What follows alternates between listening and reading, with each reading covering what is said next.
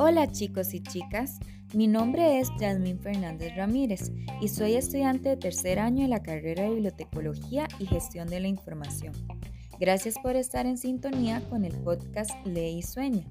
Hoy les estaremos presentando un episodio que está relacionado con los recursos y materiales didácticos. Además, tengo el honor de contar con la presencia de tres compañeras de carrera, Cristina Irías, Andrea Mejía y Jacqueline Fernández que nos ayudarán a abordar el tema de forma más amplia, íntegra y dinámica. Cabe añadir que el tema de hoy surge de la importancia que tienen los recursos y materiales didácticos dentro de la gama de servicios que ofrecen las bibliotecas y demás unidades de información. Por ese motivo consideramos oportuno y necesario compartir teoría vinculada con los recursos y materiales didácticos. Dicho esto, comencemos.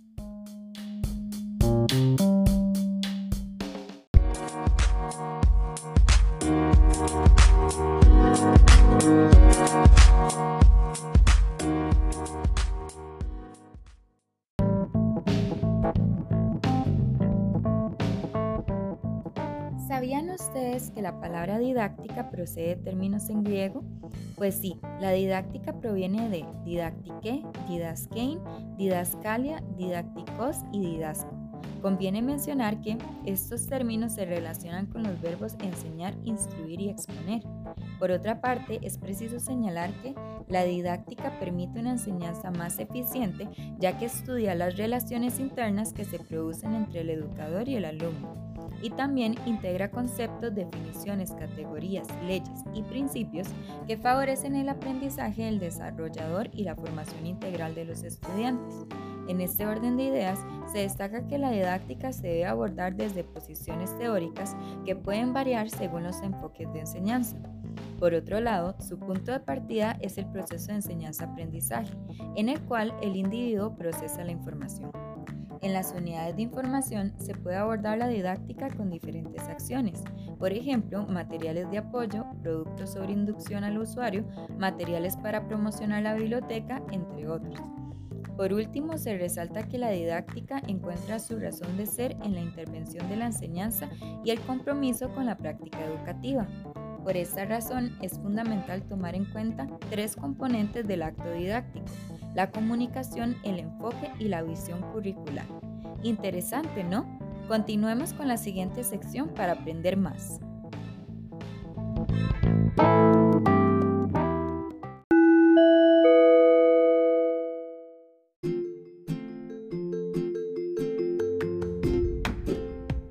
Actualmente, un tema que cobra gran importancia es la persona profesional en bibliotecología como mediadora pedagógica.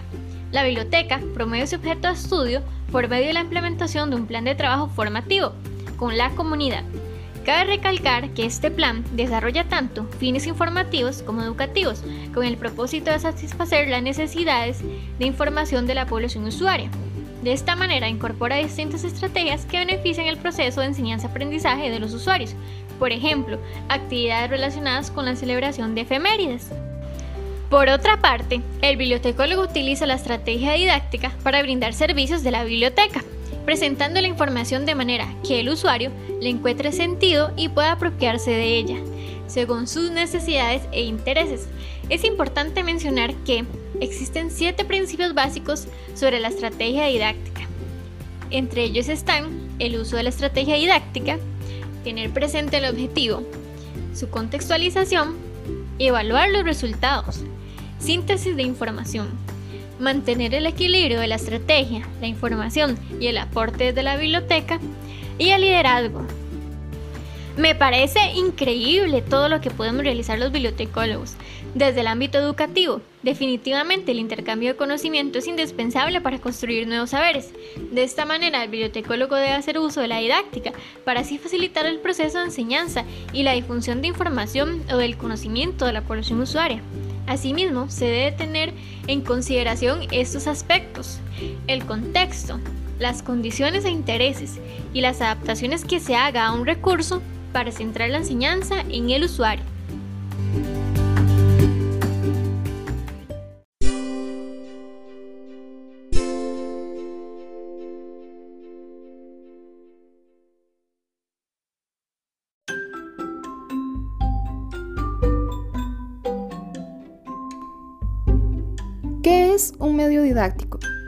Un medio didáctico se define como cualquier material elaborado con el fin de facilitar los procesos de enseñanza y aprendizaje.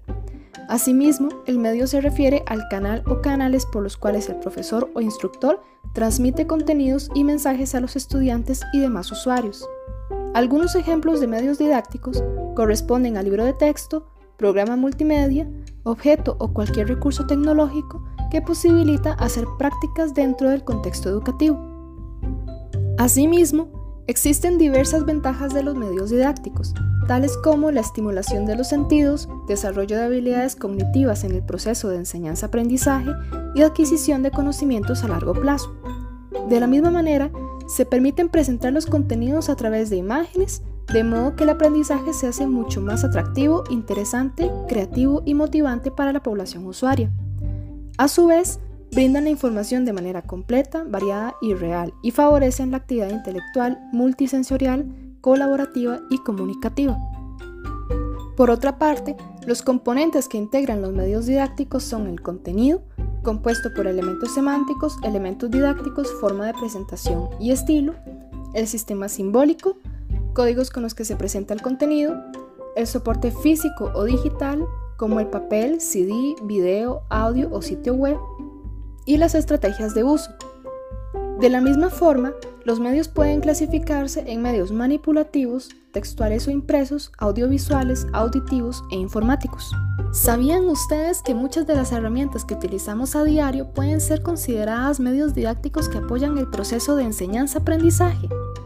Efectivamente, inclusive se pueden tomar como ejemplo algunos medios tradicionales como la radio, televisión, la pizarra, libros, revistas y periódicos.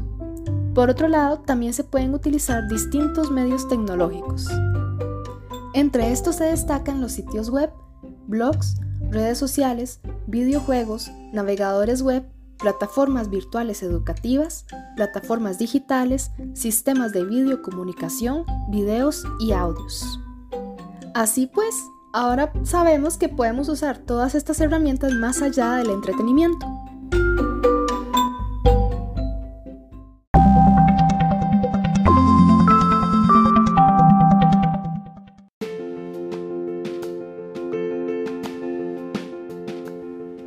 Asimismo, se considera oportuno realizar una aproximación conceptual de los recursos didácticos. De esta forma, se conceptualiza un recurso como cualquier material que no fue diseñado específicamente para enseñar, pero que se utiliza dentro de este contexto. Interesante, ¿verdad? Del mismo modo, se puede comprender como un material que se utiliza con un fin didáctico o para el desarrollo de actividades formativas. Por otro lado, algunos ejemplos de este tipo de materiales corresponden a recursos educativos, eh, materiales incorporados dentro de un aula virtual como Moodle, en particular archivos, carpetas, URL, capítulos o subcapítulos de libros y páginas web. Recursos ambientales, entornos que se utilizan para vincular contenidos como lección sobre tipos de mariposas morfo impartida en un mariposario, y recursos materiales, insumos, herramientas, máquinas, equipos y elementos que se requieren para lograr un objeto específico de enseñanza-aprendizaje, tales como el pizarrón, borrador y marcadores de pizarra. Por otra parte, ¿conocían ustedes, queridos oyentes, que existen cuatro tipos de recursos didácticos? Estos se clasifican en documentos impresos o manuscritos, como libros, folletos, atlas, mapas, cartas, entre otros. Documentos audiovisuales informáticos, por ejemplo, videos, CD, DVD y fotografías. Materiales manipulativos, globos terráqueos, pelotas, raquetas, tableros y finalmente equipos, pantallas, parlantes, monitores, pizarra, entre otros. Por último, entre sus ventajas, se resalta que los materiales didácticos influyen de manera positiva en el proceso de enseñanza-aprendizaje, posibilitan explicar un tema de forma interactiva y creativa, facilitan la formación del estudiantado y son muy diversos. En definitiva, son recursos maravillosos.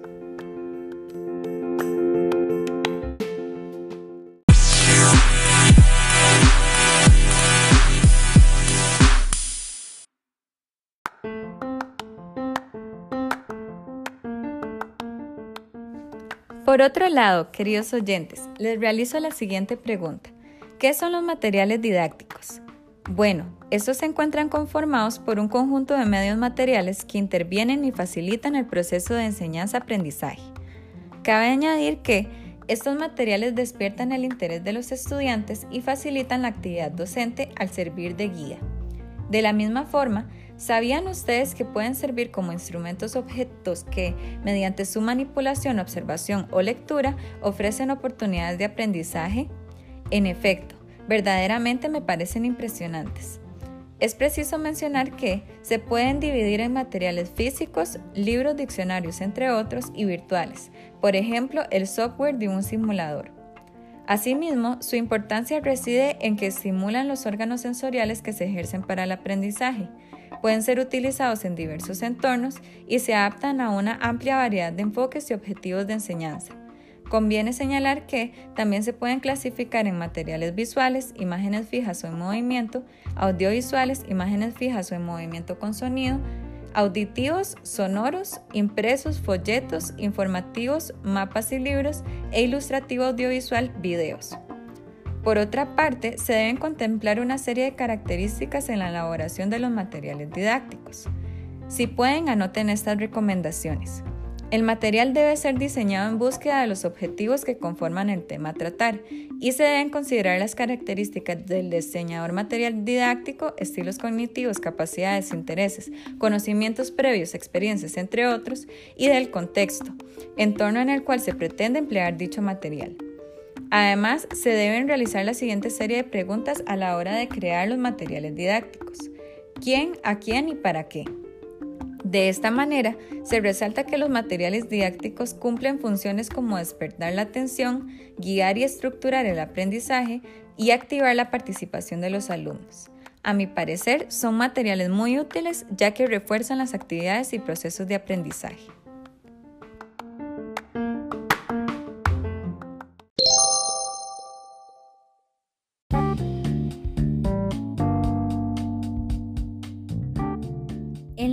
Actualidad existen diferentes tipos de recursos y materiales didácticos que se ofrecen en las unidades de información. Estos corresponden a materiales manuales, impresos, audiovisuales e interactivos. En primer lugar, los materiales manuales se refieren a todos aquellos materiales que son creados de forma manual, por ejemplo, collage, títeres, marionetas y patrones de papel. En segundo lugar, los materiales impresos son los recursos más utilizados en el proceso de enseñanza-aprendizaje, debido a que pueden utilizarse como medios alternativos para transmitir contenidos e información a los estudiantes. Entre estos se encuentran los libros y folletos, manuales, unidades didácticas, afiches, panfletos, revistas, periódicos, mapas, planos, cartas, libros de actas y fascículos. En tercer lugar, los materiales audiovisuales abarcan montajes, programas de televisión, música, dibujos animados y películas. Asimismo, incluyen medios didácticos que con las imágenes y las grabaciones permiten comunicar mensajes específicos para las demás personas. Por ejemplo, la televisión, diapositivas, radio, fotografías, música, imágenes, podcast, videos y cine e infografías. Por último, los materiales interactivos se refieren al conjunto de elementos auditivos, visuales y gráficos que se circunscriben en un contexto educativo determinado. Del mismo modo, estos recursos facilitan el desarrollo de las actividades formativas y contribuyen en el proceso de asimilación de conocimientos. Así pues, algunos ejemplos de materiales interactivos corresponden a productos con realidad aumentada, cómics, animación, web y entornos virtuales de aprendizaje. En lo personal, me parece muy impresionante la cantidad de recursos y materiales didácticos que tenemos disponibles hoy en día y su respectiva clasificación. Considero que es importante que el personal que labora en las bibliotecas sea innovador y ofrezca nuevos materiales que satisfagan las necesidades de información de los usuarios. ¿A ustedes qué les parece, mis queridos oyentes? ¿Cómo debería ser el personal de la biblioteca?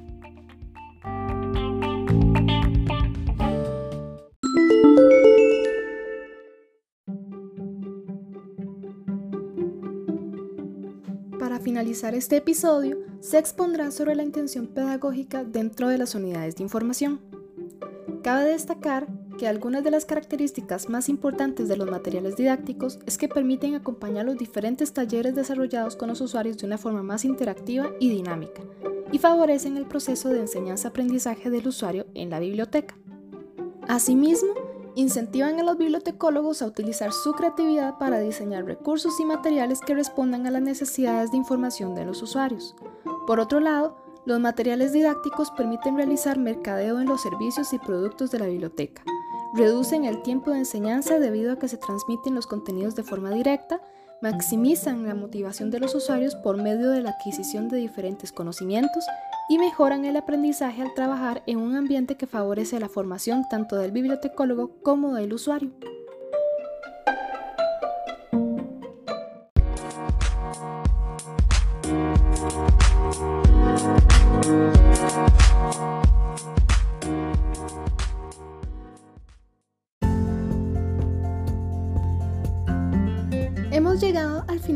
Nuestro programa. Gracias por compartir con nosotras un episodio más de Ley y Sueña. Esperamos que la información que compartimos el día de hoy les genere un gran aprendizaje y también que hayan disfrutado mucho de este espacio. No lo olviden, solo se necesita de creatividad e imaginación para crear innovadores materiales didácticos que brinden un mayor conocimiento y respondan a las necesidades de información de los usuarios de la biblioteca. Así pues, nos despedimos con una frase de Siodo. La educación ayuda a la persona a aprender a ser lo que es capaz de ser. Deseamos tener la oportunidad de volver a compartir con ustedes muy pronto. Hasta la próxima.